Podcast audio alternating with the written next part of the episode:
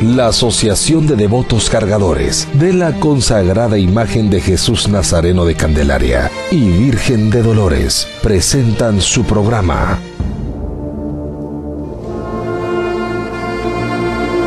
Camino a Jueves Santo, un programa histórico donde se hablará de anécdotas e información que nos preparará para el Jueves Santo místico, solemne y tradicional de la consagrada imagen de Jesús Nazareno de Candelaria, Cristo Rey y Santísima Virgen de Dolores.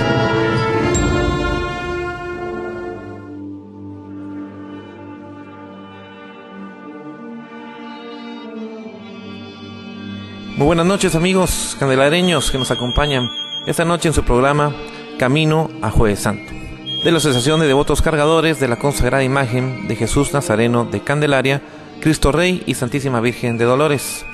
Hoy, lunes 2 de marzo, iniciamos la segunda semana de Cuaresma. Empezamos ya a sentir cómo los días van pasando poco a poco y cada día nos acercamos más al Jueves Santo Blanco y místico tanto esperamos durante todo el año. Ya las jacarandas empiezan a llenar de morado las calles y avenidas de nuestra Guatemala. En el programa de hoy tendremos como invitado a nuestro sacerdote encargado, el padre Carlos Castellanos, de nuestra parroquia de Candelaria, quien nos trae un muy bonito mensaje que esperamos puedan apreciar. De esa manera los dejamos con su mensaje. Desde esta parroquia de Nuestra Señora de Candelaria en la zona 1, aquí en la capital. Me dirijo a ustedes en este eh, segundo año que he estado al frente de esta parroquia. Ya ustedes eh, me conocen, soy el padre Carlos Manuel Castellanos. Y hoy pues entonces comenzamos nuevamente con los mensajes de esta eh, cuaresma, que es una preparación a la Pascua del Señor, o sea, la cuaresma no es un tiempo importante en sí mismo, sino la importancia que tiene el tiempo de la cuaresma es la preparación, o sea, el aprovechar nosotros esa preparación para que ese misterio pascual sea para nosotros en verdad causa de salvación. Quiero hacer comentario de un mensaje que Monseñor Mario Alberto Molina arzobispo de los Altos sacó en la prensa y que habla sobre la eh, eh, cuaresma y viene cabalmente a nuestra idiosincrasia y a nuestra manera de ser. El miércoles pasado comenzó la cuaresma y la palabra está asociada en la mente de muchos de todos nosotros con procesiones de imágenes de nazarenos, sepultados, dolorosas, y con los incontables cucuruchos que hacen su turno para cargarlas, acompañados de los solemnes compases de las marchas fúnebres. Quizás simultáneamente la palabra también trae a la memoria las ventas de comida a lo largo de los recorridos de las procesiones y alrededor de los templos de donde salen y llegan. La cuaresma para muchos, yo me acuerdo cuando era patojito, el padre Bernabé Salazar, para explicar el tiempo de ayuno y de abstinencia, él decía que los viernes de la cuaresma, que son tiempos de abstinencia, decía él, las señoras se hacen comidas tan sabrosas que la carne ya no hace falta. Entonces él se preguntaba, dónde está la penitencia. Entonces también para nosotros y para muchos es tiempo de saborear garnachas, enchiladas, chuchitos, paches, chiles rellenos, molletes, plátano en mole. En otras mentes, las de quienes se fijan más en la dimensión espiritual de este tiempo, la palabra evoca pensamientos de penitencia y de rigor es tiempo de ayuno y de, y de conversión, de viacrucis y de confesión de pecados. Es tiempo de ejercitar la caridad y la solidaridad con el prójimo. Y posiblemente algunos hasta sabrán que la cuaresma, como decía antes, no tiene sentido en sí misma, sino que es un tiempo de preparación para la celebración en la Semana Santa, de los acontecimientos que fundaron la fe cristiana, la muerte y la resurrección de Cristo. Pero yo no estoy en contra de las normas de la iglesia, porque soy católico y pues más aún sacerdote.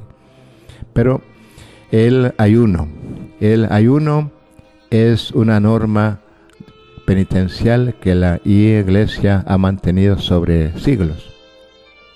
Pero yo me pregunto, cuando uno hace ayuno, pues es cierto, uno aguanta hambre, y pues se evita ciertas cosas que a uno le apetecen. Pero en lo personal nadie eh, molesta.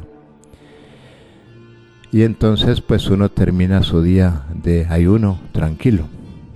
Pero cuando alguien molesta, cuando alguien nos hace daño, cuando alguien nos critica, cuando alguien pues que nos lastima, entonces salta nuestro amor propio, nuestra soberbia, nuestro orgullo y entonces nos olvidamos del dominio que tenemos que tener sobre nosotros mismos para actuar.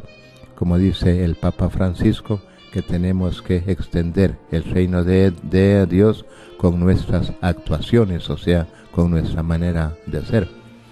Entonces, en medio de ese ayuno y de esa abstinencia que debemos tener de las cosas materiales, pues también, ¿verdad? Esto debe ayudarnos a fijarnos en qué nosotros tenemos que corregirnos, que es el fruto de nuestro egoísmo, de nuestra soberbia, de nuestro amor propio, ¿va? porque hay personas que no se les puede decir nada, porque ya brincan y saltan esto del otro, y entonces digo yo, bueno, y toda la penitencia y las confesiones y las comuniones, ¿dónde quedan? Pues, ¿verdad? O sea, tenemos que dar ese testimonio y eso es lo que más cuesta entonces en este tiempo de la, de la cuaresma. Entonces es un tiempo que la iglesia nos pone para prepararnos a la luz de la palabra de Dios. Y también con nuestra oración, que no es solo repetir palabras, sino es ponernos ante la presencia del Señor. Nosotros que tenemos eh, la riqueza tan grande de la presencia real de Jesús en el Santísimo Sacramento, que no es una imagen, no es un signo, sino es alguien, es una persona, entonces pues venir nosotros, ¿verdad? A sentarnos ante el Señor y exponerle nuestros problemas, nuestras cargas, nuestras em, em, caídas que nosotros eh, tenemos. Y entonces eso pues va haciendo que nuestra oración vaya sirviendo para que cada uno de todos nosotros, primero, sintamos la cercanía del Señor.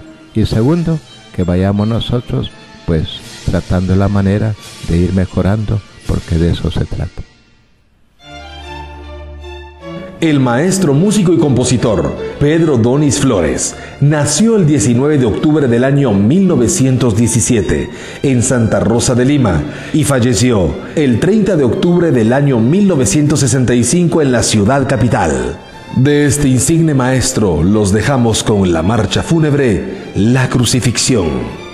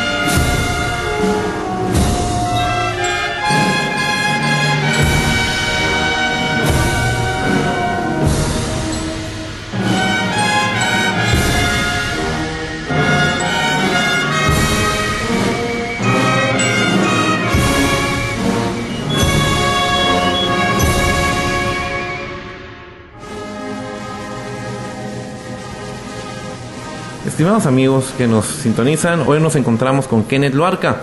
Él es jefe de logística de Candelaria. Kenneth, buenas noches, ¿cómo estás? ¿Qué tal? Buenas noches, mucho gusto. Pues vamos a conocer un poquito del trabajo de, de lo que es la logística en Candelaria. Contanos, antes de, de la Semana Santa, ¿en, en, qué apoyas a, ¿en qué apoyan a Candelaria? Pues eh, nuestro trabajo dentro de Candelaria eh, es armar o colocar todo lo que se necesita dentro de las actividades que se, que se presentan para la iglesia, ¿verdad? Como montar vallas, eh, poner mantas de fuera de la iglesia, el pino, eh, como colocar un orden dentro, dentro y fuera de la, de la iglesia, ¿verdad? En la iglesia. Tienen que ver también con las festividades de Cristo Rey. Todas, Con todas. todas las festividades de, de aquí de Candelaria. Muy bien. eh, durante, hablando ya de la Semana Santa, de la, de la cuaresma, ¿durante cuánto tiempo se preparan ustedes para hacer el trabajo de logística?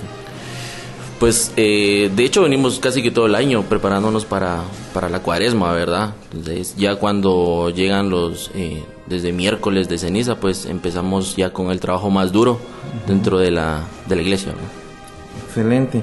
Eh, dentro de la procesión, ¿cuánto, cuán- cuán- eh, tu equipo, ¿cuántas personas son las que conforman tu equipo? Con los que montamos todo para poder tener el orden para inscripciones, eh, para todo lo que necesitamos, eh, somos 12.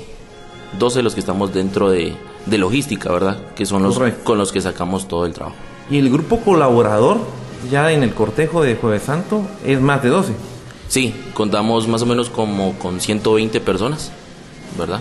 Que son externas a- al grupo de logística. Ok. Em, Estas personas, eh, ¿qué puestos se desempeñan en el cortejo? De hecho, llevamos, eh, se lleva un lazo, ¿verdad? Para el control o, la seguridad de los músicos y de los devotos que van eh, acompañando el cortejo. Eh, los distribuimos alrededor del lazo, los distribuimos en, en las carretas que nosotros le llamamos, ¿verdad? Que jalan donde van las plantas, ayudan a los músicos. También tenemos gente, los rompevías, por ejemplo, jalando lo que es un lagarto para poder mover en algún momento algún carro que esté obstaculizando el paso. También tenemos eh, una de las partes también eh, bastante fuertes dentro de del cortejo que serían los de liras. Con ellos llevamos 24 liras, ¿verdad? 12 con Jesús y 12 con la Virgen. 12 con Jesús y 12 con la Virgen. Pues esos son, pues son puestos bien claves, ¿no? Exacto. Porque eh, a veces uno de cucurucho eh, hace hasta doble fila y obstaculiza el, el trabajo de la lira, pero no saben la importancia que tiene la, la- el trabajo de la lira, ¿verdad? Es resguardar a Jesús, ¿no? Exacto. Eh, ¿Qué recomendación puedes de- pedirle a, los cucuruchos específicamente eh, en, en caso a, a las- a las liras? Pues eh, bastante colaboración, ¿verdad? De parte de ellos, porque es un trabajo eh, muy, bastante importante, ¿verdad? De hecho, son, son liras muy, bastante pesadas, las cuales en algún momento sí se necesita que se les abra el paso, porque ellos van demasiado rápido para poder anticiparse a algún cable, algún árbol que esté eh, obsta- obstaculizando el paso de Jesús. Bueno, el trabajo, el trabajo es delicado, es duro. Eh, la función del lazo, eh, a veces uno lo mira como que nos están encerrando, pero explícanos bien cuál es la función del lazo. Pues eh, el lazo lo llevamos nosotros como para un control, ¿verdad? Un control eh, y resguardar a Jesús, ¿verdad? Las personas que vamos eh, apoyando el cortejo, tanto como para nosotros como para los, los devotos que acompañan a Jesús, ¿verdad? Tanto seguridad para ellos y, y para todos, ¿verdad? Sí, es muy importante. Eh, ¿Ustedes también eh, prestan el, el servicio de logística para la, la procesión de la Virgen, el cortejo de la Virgen, Sí, también, y para el infantil? para las dos. Eh, gracias, Kenneth. Eh, ¿Cuáles son los puntos álgidos del, del cortejo profesional, los puntos críticos? Pues los puntos críticos que tenemos dentro del cortejo eh, está la salida, ¿verdad? Que es un poquito delicada la salida, ¿verdad? Es demasiada gente que quiere ver la salida. Luego tenemos eh, la Merced, también, ¿verdad? Ese cruce que hacemos en la Merced. Luego nos iríamos a Correos, un, un punto bastante crítico, demasiada gente, todos quieren tomar fotos bajo Correos, ¿verdad? Luego eh, está la entrada, ¿verdad? En la entrada sí tenemos más o menos 20 personas, dos o tres horas antes preparando la, la entrada, se colocan bastantes vallas, se pone un bastante control, ¿verdad? Para poder recibir a Jesús y que haya un orden, ¿verdad? Para que no haya aglomeraciones, para que la gente no se lastime, para que todo sea, sea algo bonito, ¿verdad? Ver la entrada de Jesús de Candelaria. Y se tenga suficiente espacio para maniobrar el mueble, ¿verdad? Eh, hablando de la salida, eh, ¿desde qué horas ustedes preparan la salida para con vallas y todo lo que ustedes colocan? Eh, bueno, nosotros eh, preparamos la salida desde lunes santo, estamos eh, en Candelaria organizando todo, miércoles santo cerramos, ¿verdad? Totalmente las calles aledañas a Candelaria para poder hacer el, la apertura y el cierre del cortejo, ¿verdad? Ok, y algo que tal vez nosotros no, vemos, cuando ya pasó el cortejo, salió la Santísima Virgen, ¿esas vallas las retiran o se quedan para esperar la, entrada de Jesús? Las dejamos.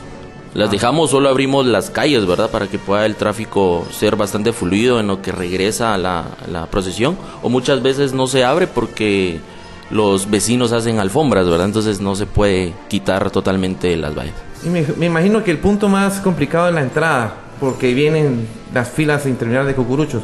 ¿Eso tres horas antes están ustedes preparados o cuánto tiempo?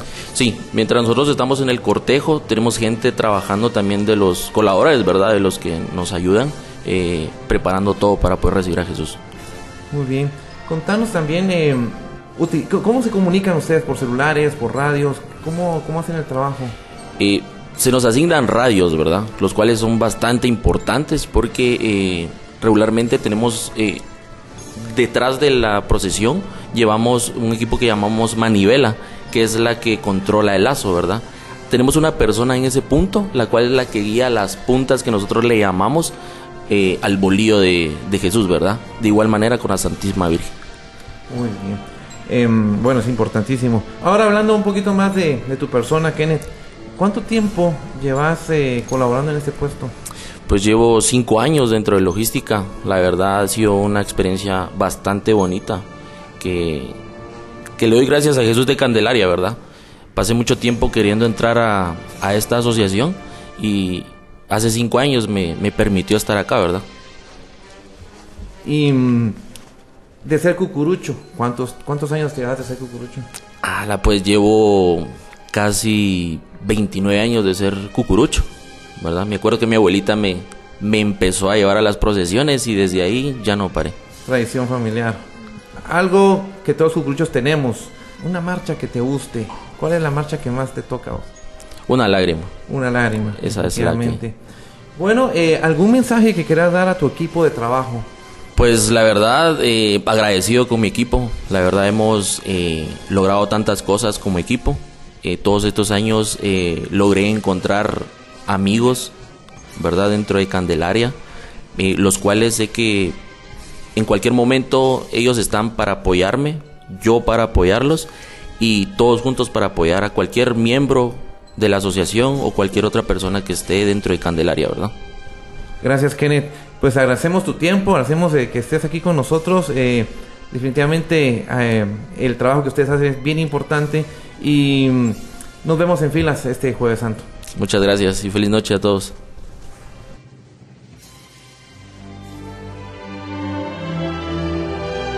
y nada más. Texto de Monseñor Marco Aurelio González Iriarte. Jesús de Candelaria, Cristo Rey, que llevas en ti mismo la sencillez del hombre bueno y la majestad infinita de Dios. Jesús de Candelaria, toda humildad, que conjugas en ti mismo al hombre vencido con la majestad esplendorosa de Dios, escondida entre los pliegues de tu túnica sencillez de hombre, serenidad de Dios, humildad de hombre, majestad de Dios. Jesús de Candelaria, imagen y escultura de amor, que representas en forma maravillosa y sublime al hombre Dios, Jesús de Nazaret, Dios verdadero de Dios verdadero. Por eso, al verte, todo mundo se sobrecoge con temor y amor, católicos y no católicos cristianos y no cristianos. Santo amor y santo temor, que haces doblegar las rodillas vacilantes para adorar a Dios, a quien representas y quien eres la imagen y escultura. Jesús de Candelaria, doblegado por el peso de la cruz. La cruz dobla tu espalda, pero no tu cuerpo, que permanece erguido, noble, en actitud de entrega. Doblegado por el peso de la cruz, pero no vencido. Cansado y jadeante, dando a todos vida con tu muerte. Casi no advertimos el paso de Jesús. Parece que no caminara. Claro, es llevado en hombros al sacrificio por sus cucuruchos. Sin embargo, su paso es grande, es gigante. Jesús de Candelaria avanza a grandes pasos. Es su paso, es su Pascua, es el paso de Cristo que desea ardientemente celebrar esta Pascua con nosotros. Al pasar por nuestras calles, casi no advertimos su paso, pero pasa, avanza, está celebrando su Pascua entre nosotros. No advertimos su paso y su andar es ligero, es presuroso, porque desea ardientemente celebrar su Pascua con nosotros. En calles y en plazas la gente le mira, la gente le ve, la gente mira y le admira. Unos compadecen llorando, otros quedan estupefactos y absortos.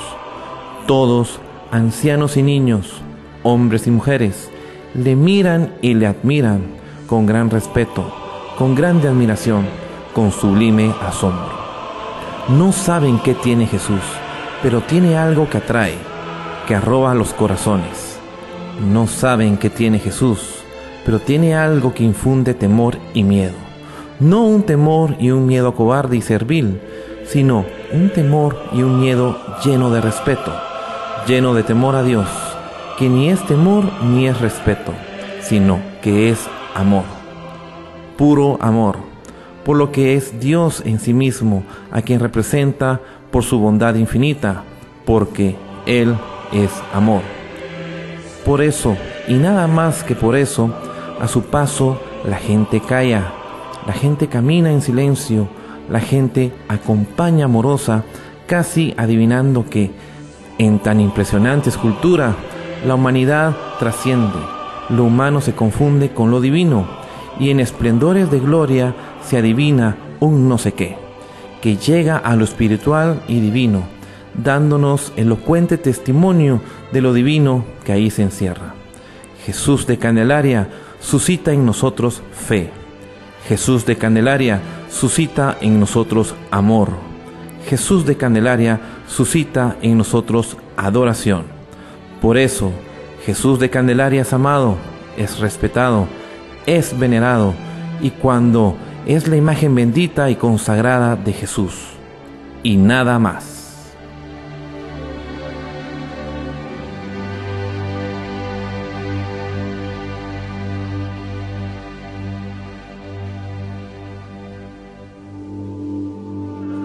Pedid y se os dará, buscad y hallaréis Llamad y se os abrirá, porque todo aquel que pide recibe, y el que busca halla, y al que llama se le abrirá.